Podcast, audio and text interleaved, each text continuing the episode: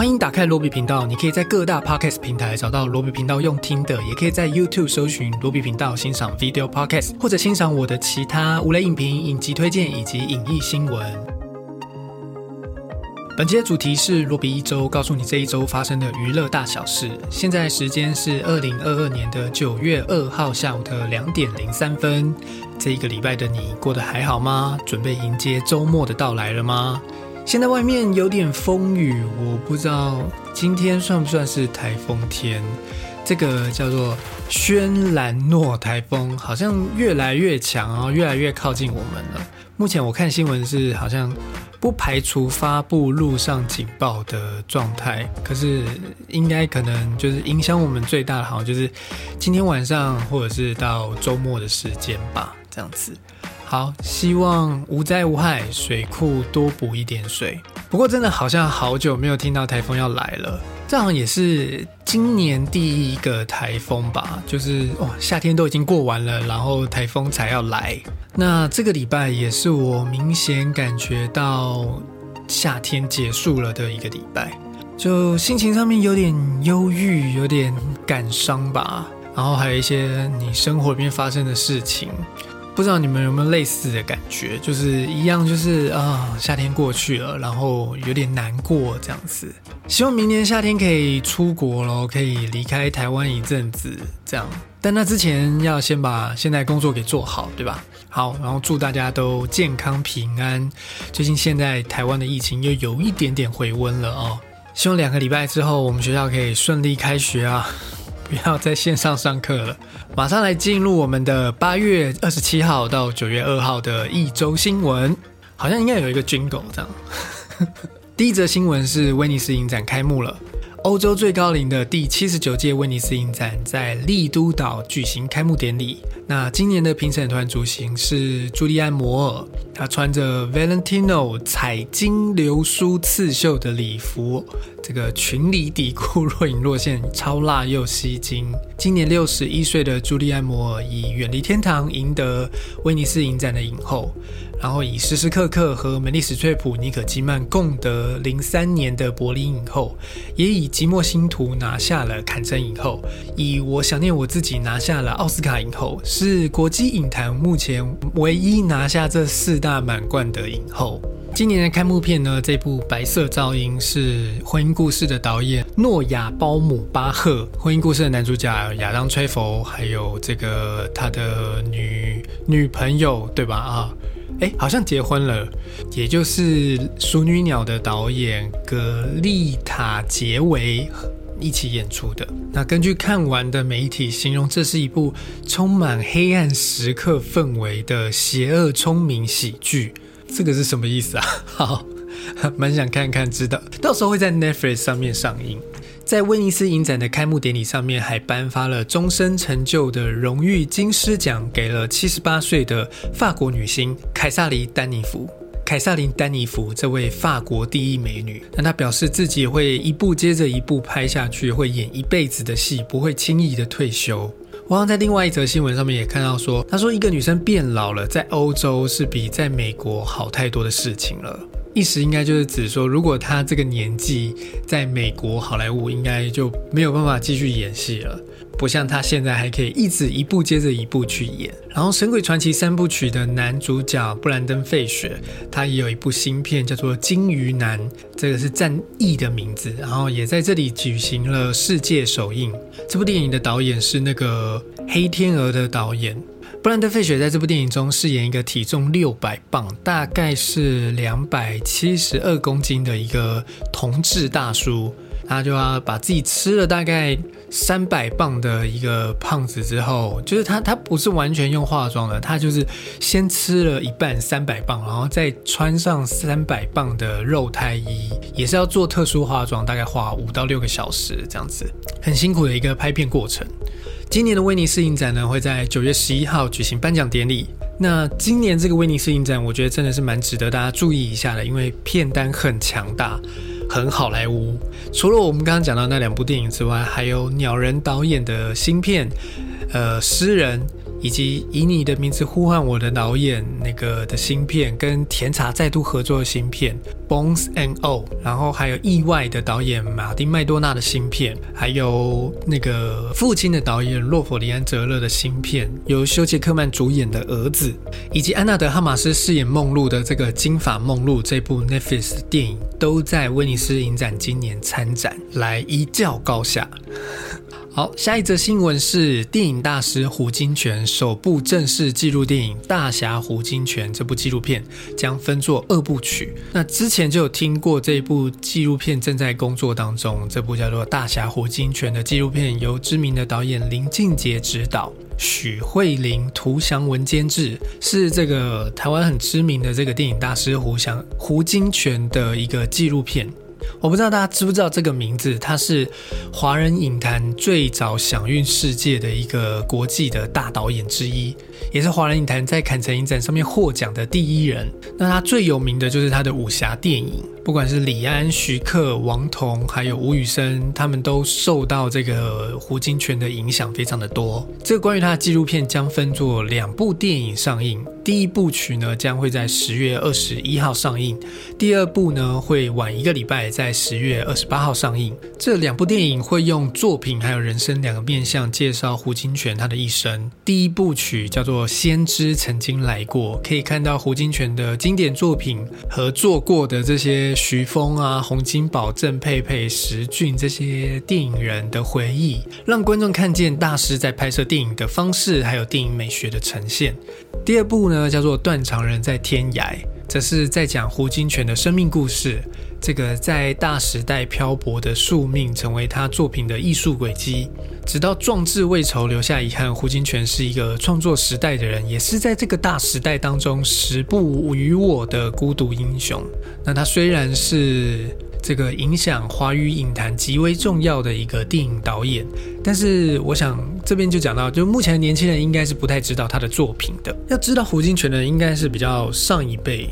或者上上辈了吧，所以这一部纪录片呢，就比较没有受到这么多的瞩目。他目前就进行了一个在募资平台上面进行讲座的募资活动，进行一些校园的演讲，希望就可以让这些年轻就读影视啊，或者是创作相关科系的学生，借由这些座谈，可以了解到这个一代武侠电影大师他的追求梦想，还有坚持完美的职人精神。好，今天前面几则新闻比较无聊一点。大家忍耐一下，在下一则新闻呢，是这个也是很重要的，是赖成英、张兆堂荣获第五十九届金马奖的终身成就奖。这个金马执委会在九月一号宣布了第五十九届金马奖终身成就奖会颁给这两位大师。我想应该大部分人都没有听过这两个大师的名字吧？那这个今年高龄九十二岁的赖成英，是见证台湾电影发展史的重要导演与摄影师。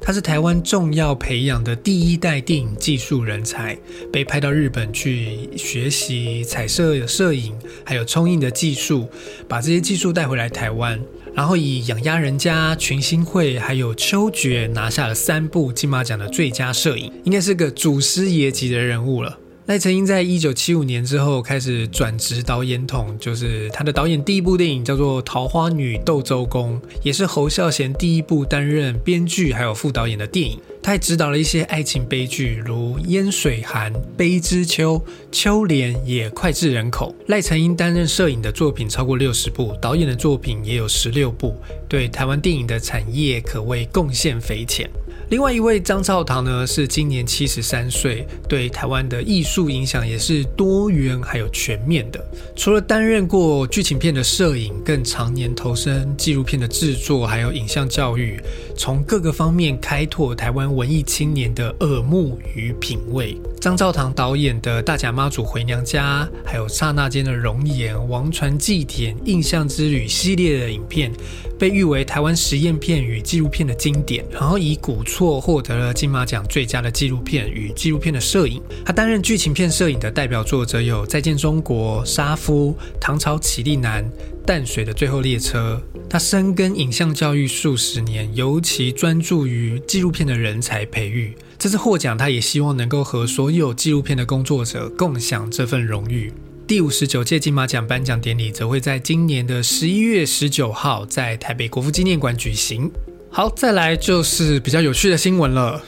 二十五岁以上免谈，里奥纳多和小女友分手。四十七岁的里奥纳多·迪卡皮欧恢复单身。根据太阳，根据这个英国的《太阳报》踢爆了他和交往四年多这个小他二十二岁的模特儿卡蜜拉·莫洛尼和平分手之后。大家就又讨论起里奥纳多过去的情史，从来没有和超过二十五岁以上的女孩谈恋爱。然后卡米拉今年则是在六月十六号的时候刚满二十五岁。里奥纳多和卡米拉是在二零一八年的时候一月公开认爱的，二零二零年的时候还带去一起参加奥斯卡颁奖典礼。这是里奥纳多带去参加颁奖典礼的第二位女朋友。所以他们在一起的时候，他才几岁啊？今年满二十五岁，然后一八年的时候，所以应该是二十岁吧？哇！根据报道，今年七月的时候，里奥纳多和卡米拉还合体现身在加州，但今年八月的时候，卡米拉和母亲去法国的时候，就看不到里奥纳多身影了。上周，里奥纳多和他的朋友在洛杉矶吃晚餐，也不见卡米拉同行。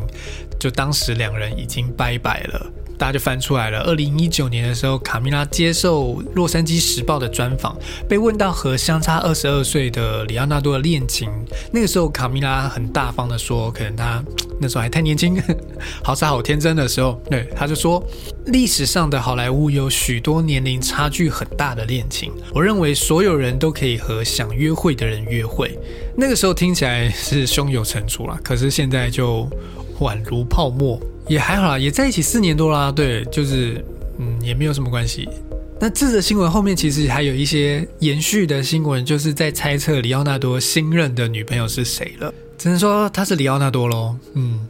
好，再下一则新闻：酒吧巧遇基努里维，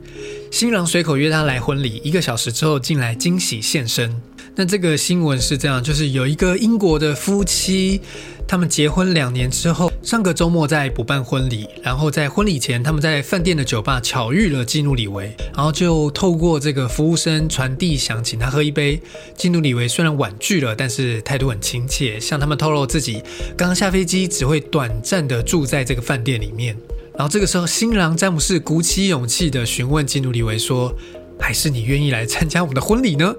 想不到基努里维就答应了，一个一个小时之后还真的来赴约了，参加他们的婚礼。而且基努里维在婚宴当中跟现场的宾客都打成一团，面对签名啊、合照的要求也来者不拒，待了十几分钟之后才离开，成为婚宴当中的特别来宾，应该让大家都蛮开心的。这个新娘之后就接受访问的时候就说，基努里维非常的亲切友好，光是能跟他攀谈就很兴奋了。没想到他还真的来参加他们的婚礼。事实上，这也不是金努里维第一次参加粉丝的婚礼，在二零一九年的时候，他也曾经做过类似的事情。只能说金努里维真的很 nice 哎，你很难想象，就是任何一个大明星，就是你不要说好莱坞大明星好了，你就说。台湾的明星好了，对你遇到他，然后跟他说：“哎，我们今天在办婚宴，然后你可不可以来参加我们的婚礼？”的时候，你想想看，就是有谁会来参加你的婚礼？当然，我想也应该不是，就是每一次邀请他，他都会去啦。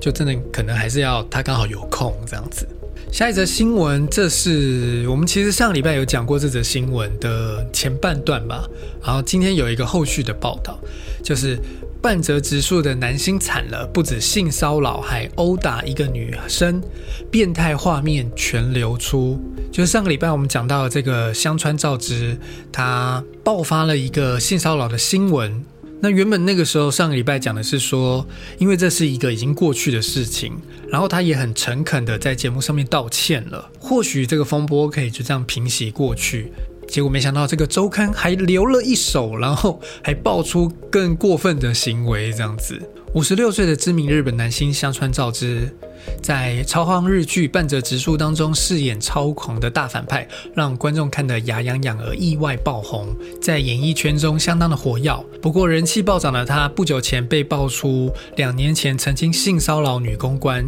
近日又加码爆料他曾经施暴另一名女子，所以这个周刊就是在加码爆料了他在那一天对女公关进行性骚扰之外，还对另外一名女子施暴。还抓着女生的头发笑着拍照，就蛮变态的。而且另外一个周刊这时候也加码爆料说，香川照之曾经就在电视剧的庆功宴上面对女性员工施暴，再度令人傻眼。在这个日剧《九十九点九不可能的方案》第二季开播的前一晚，剧组团队办了一个庆功宴，然后找了香川照之的事务所的工作人员一起来。没想到香川照之喝醉之后，竟然殴打一名女性员工的头部。造成对方受伤，现场所有人也都被吓坏了，然后赶紧出手阻止香川照之。后来他才向这个女生道歉。因此呢，上个礼拜我们不是说他的一些广告啊，或者是他的电视节目都没有受到影响，但是在过了一个礼拜之后，他的广告啊，还有他的电视节目，目前也都被暂停了，暂时大家不想要看到他出现在大家面前。网友看到这些照片还有报道之后，也表示就是这个照片实在太惊人了，就是暴力加上色情，这种人竟然还可以在演艺圈待着。我是觉得好像真的蛮严重的。尽管他不是一个偶像派，或者是上礼拜说的，就是他是一个比较饰演反派的演员，但这些丑闻也一定造成他在大家心中的形象，造成一些不好的观感。嗯，蛮遗憾的。相传照之。下一则也是一个蛮遗憾的新闻，这是疯狂副作用的女主角查尔比迪恩骤然病逝，令观众不胜唏嘘。由鬼才导演鲁本奥斯人执导，荣获本届坎城影展最高荣誉金棕榈奖的电影《疯狂副作用》即将在台湾上映。那没想到呢，这部电影当中担任女主角的这个南非裔的女星查尔比迪恩，传出病逝的消息，得年三十二岁。嗯，令人蛮难过的。这么年轻，这部电影《疯狂副作用》叙述查尔比迪恩饰演的这个名模和男友正因感情问题苦恼的时候，受邀参加一场豪华游轮之旅。认识了一群花钱不手软的超级富豪，然后这个突如其来的暴风雨导致游轮沉没了。这一群人呢，就漂流到了荒岛上面，阶级制度就一下子整个颠倒了，一场失控的生存风暴也就随即展开。关于这部电影，我们等它要上映的时候再多聊好了。觉得接在这个新闻下面介绍这个电影有点奇怪。最后一则新闻：《神隐少女》前进北投，四点一万粉丝线上同热。奥斯卡最佳动画片《神隐少女》下个礼拜要登台播映，要在台湾重新的上映。然后片商呢宣布要在新北投七星公园举办一场星空首映会。这是吉普力破天荒的点头，会在外面进行放映，因此是一个非常有意义的一场放映。因为《神隐少女》片中有独特的温泉，还有酒家文化，所以片商就选在了这个北投的七星公园啊，气氛相当吻合的这个温泉区。这个首映会呢，会在九月三号的下午五点，让大家免费的进场，七点开始放映。如果你呢装扮成《神隐少女》当中的人物，就是 cosplay 的话，会再赠送角色的五柄扇一组，好，会送一些特别的礼物，好，送完为止。那除此之外，《神影少女》这次要重新上映，还推了一个互动的网站，完整呈现片中神秘奇幻的场景。这个油屋由汤婆婆亲自面试，你可以体验一下签下契约，还有和千寻变成同事，找回自己消失的名字。什么游戏啊？开战不到一周就吸引超过四万名的粉丝同乐，人气超级旺。好。《神影少女》会在下个礼拜全台湾重新上映。好的，这就是罗比一周一周新闻的内容。接着我们来讲讲这个礼拜要上映的新片。这个礼拜呢，一共有十二部电影要上映，一部经典重映，还有两部纪录片。第一部是《三千年的渴望》，这是今年坎城影展的竞赛片，也是《疯狂麦斯愤怒到》的导演乔治米勒七年之后的全新作品。有自杀突击队的这个伊佐瑞斯·艾巴，还有古一大师、地胆斯云顿两大实力派演员同台飙戏。关于这部电影，我在昨天也做了一支无雷影评的影片，在我的频道上线。如果大家有兴趣的话，可以去看一下。故事在讲一个满足于生活现状的学者艾莉西亚，意外唤醒了一个古老的精灵。这个精灵表示，只要完成他的三个愿望，就可以让自己获得自由。这两个人呢，哦，一个人或者一个精灵。这个人跟精灵吧，啊，就在伊斯坦堡的饭店开始了一趟长达三千年的魔幻旅程。就是这个学者，他很担心许下了这些愿望之后会获得一些报应，或者是对不好的事情发生。所以呢，就在这个精灵劝说之下，就精灵就跟跟他讲了一些他人生的一些故事，就长达三千年的魔幻旅程就是这样子。好了，有兴趣知道更多的人，记得去看我的无雷影评。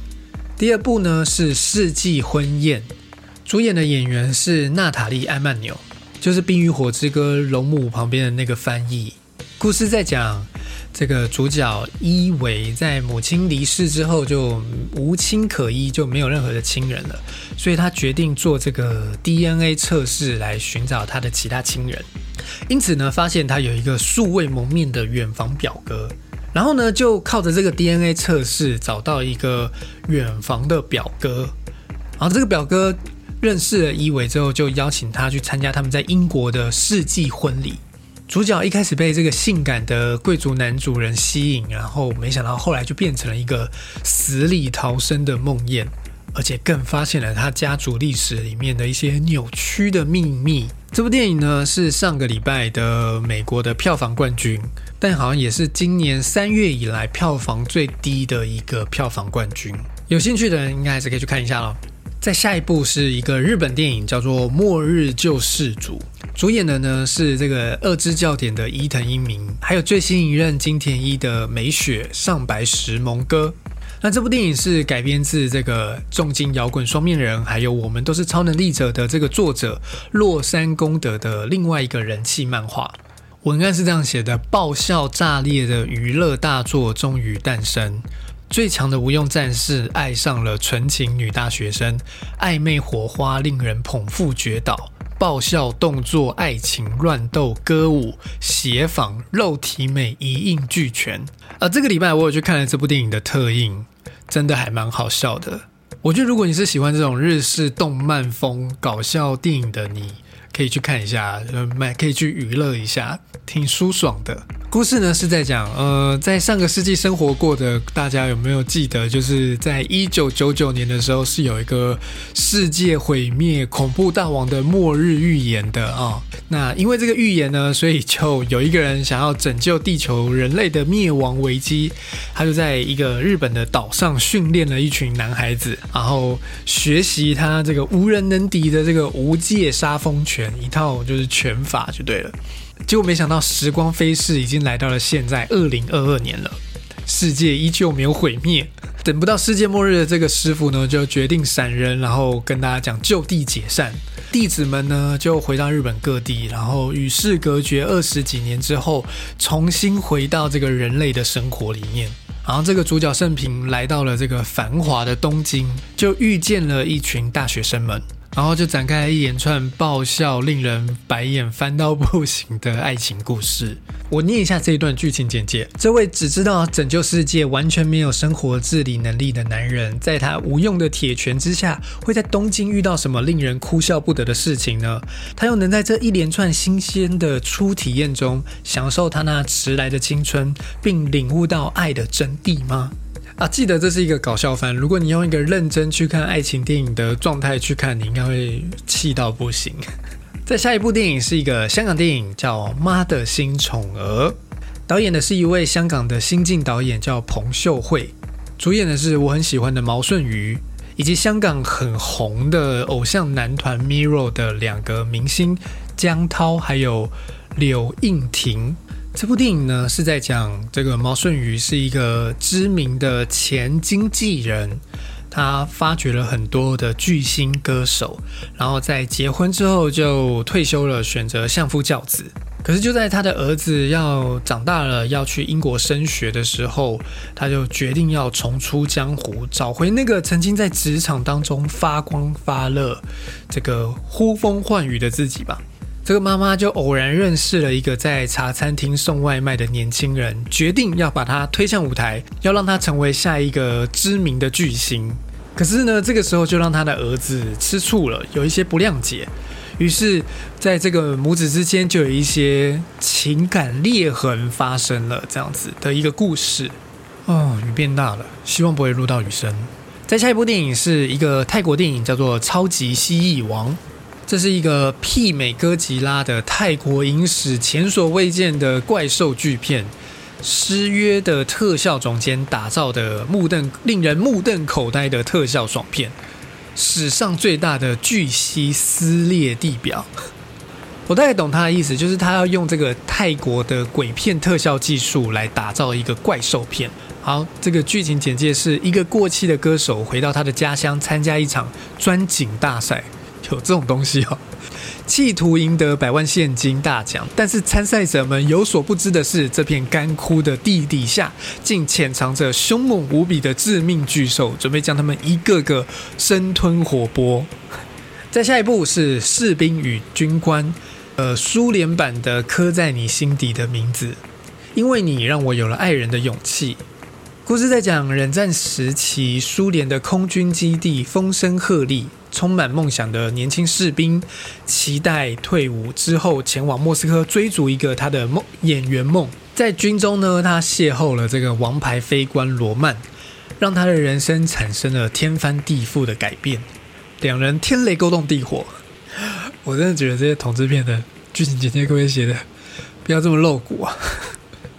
两人天雷勾动地火，游走在友谊和爱情的危险边界。随着彼此的爱欲愈加炙热，他们也将面对来自军队里面的肃杀风气、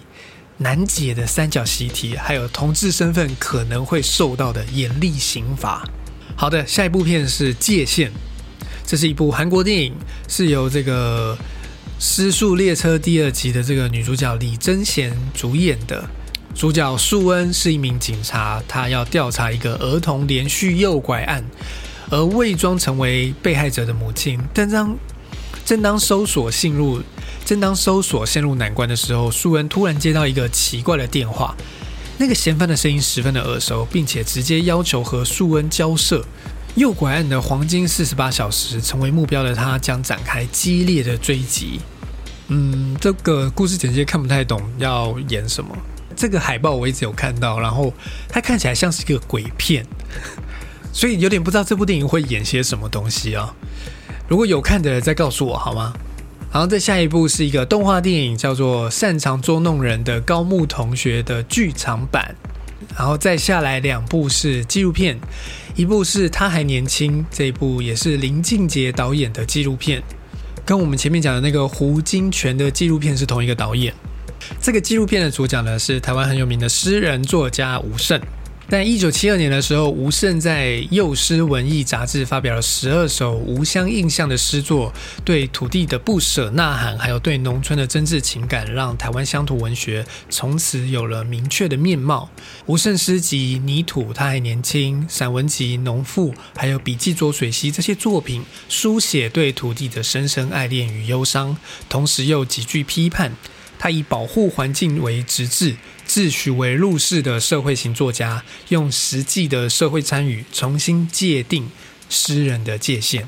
这部纪录片呢，讲述了二零一七年开始，就是跟着吴胜老师穿梭在这个彰化的乡间，探查浊水溪的生态，还飞到美国的爱荷华参加这个写作班的这些心情，拜访了作家雅璇啊。还有呈现他的家庭啊，跟友人之间的交流等等的。同时，这部片也讲述到了他的女儿吴英宁去担任北农董事长的期间遭到攻击，这段期间他没有办法写诗，只能在面对生命最大的挫折还有冲击当中，勉强在谷底用笔记记录这个这些事情。最后，他写成了《北农风云》这一本书，记录了他两年多来的心情转折。见证了诗是卓世最终的救赎。再下一个纪录片呢，叫做《米其林母子档》，也是讲述一个亲子之间的一个故事哦。卡梅尔鲁斯卡利达是世界上获得米其林三星的七位女性之一，也是西班牙目前唯一获得米其林三星肯定的女主厨。她手上的餐厅涵盖了西班牙和东京，更史无前例的摘下了七颗米其林的星星。同时呢，她也是西班牙重要的女权人士。在看似一帆风顺的这个卡梅尔，却有个沉浸在毒瘾世界，而且患有心理疾病的儿子劳尔。身为米其林主厨的他，同时也是一名母亲。他如何在这两种角色身上的转换取得平衡？而以母亲作为榜样的劳尔，是否能够成功的克服毒瘾，走上如愿的厨师之路呢？在下一部电影是《爱重奏》，这是一部零六年的电影，然后也不能算重映，因为它没有在台湾上映过。有沃金提尔他的奥斯陆三部曲的第一部，中间两部是那个八月三十一我在奥斯陆，还有今年上映的这个世界上最烂的人，应该很多人都知道这部电影吧？这部电影应该是我在上个礼拜的罗比一周有讲过，就是上个礼拜我去特映看的电影。那我呢，非常的推荐给大家去看这部电影。如果你是喜欢八月三十一我在奥斯陆，或者是世界上最烂的人的话，你一定要去看这部电影，很好看，很好看。但当然是导演的比较前面的电影，所以手法可能比较老旧，或者是比较没有那么的精致吧。比起世界上最烂的人来说，在电影技术上面比较没有那么的精致，但是电影的故事啊，还有内容啊，还是很直指人心。爱重奏的故事在讲伊利和菲利普这对好友都梦想成为作家。就在他们相约寄出作品的初稿之后，两个人的际遇截然不同。菲利普凭着出众的才气，瞬间在挪威的译文圈爆红，甚至谈起了新恋情。不料这番突如其来的转变，却让他陷入了忧郁的深渊。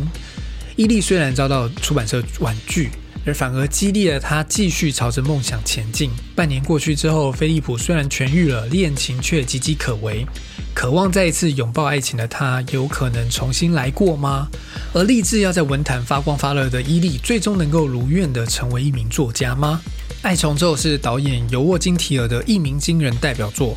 电影带着北欧冷调气质，以独特的叙事风格，在两条命运的轴线上面分合叠加，巧妙地交织出一部关于爱与疯狂、友情与梦想的青春悲喜剧。而故事场景轻盈地穿梭在花都巴黎与挪威奥斯陆之间，更令人想起《楚服》电影里面的法国新浪潮气息。当青春走过现实的磨难，这一切。还有可能重新来过吗？然后最后一部电影呢，是一部数位修复版，然后应该也不能算是一部经典重映，好像也是一部就是旧的电影，但是没有在台湾上映过的。这部叫做《机遇之歌》，导演的是双面维洛尼卡，还有红白蓝三部曲的电影大师，其实老司机。在一九八一年的时候，政府审查被禁的片段重见天日。所以这是一百二十二分钟公开完整版的台湾大荧幕的首度上映哦，所以应该原来台湾是有上映过的，在一九八一年吗？哦，但是当时是删减版这样子。故事在讲年轻的医生维克，原本立志悬壶济世，却在收到父亲骤逝的噩耗之后，顿失人生方向。他收拾行囊，赶往车站，抢搭一班前往华沙的火车，却意外擦，却意外，却意外，却意外的擦撞出三种截然不同的命运。他可能化身为忠心耿耿的共产党信徒，也可能摇身一变变成政府追捕的反动分子，更可能掉头重回平凡的行医生活。而在维克选择当下及交错之间，维克的人生就此与这个国家命运意外的紧密相连。那这部电影当时呢，因为大力的抨击波兰政府的共产铁腕统治。所以在审查施压之下，迟迟无法上映，甚至是删减片段才能上映。直到六年之后，才在波兰当地还有在堪称影展首映之后重见天日。这部《机遇之歌》呢，采三段式的叙事结构，有一桩看似微不足道的意外插曲，让主角踏上三种明暗各异的人生旅途，也对命运啊、机遇啊做出巧妙的解读。这部电影也启发了后面的《双面情人》啊，或者是《罗拉快跑》这些电影。而这次台湾上映的版本是本片的摄影师亲自监督修复的一百二十二分钟的公开完整版。好的，这就是这个礼拜要上映的十二部新片。新片吗？新上映的电影都可以叫新片吧。我再补充一下，这个礼拜呢，在 Netflix 上面有一部大家很喜欢的中国电影，叫做《让子弹飞》。在应该是今天就已经上架了。有一个日本动画叫《九州冒险野狼》的最新一季的《十之海》的新集数，也在今天上线了。想看大家可以回家打开你的 Netflix 可以看得到喽。好的，台风天，希望大家平安。这一节节目就到这边，期待大家留言并给我五星好评或按个赞。我们下一集节目再见，拜拜。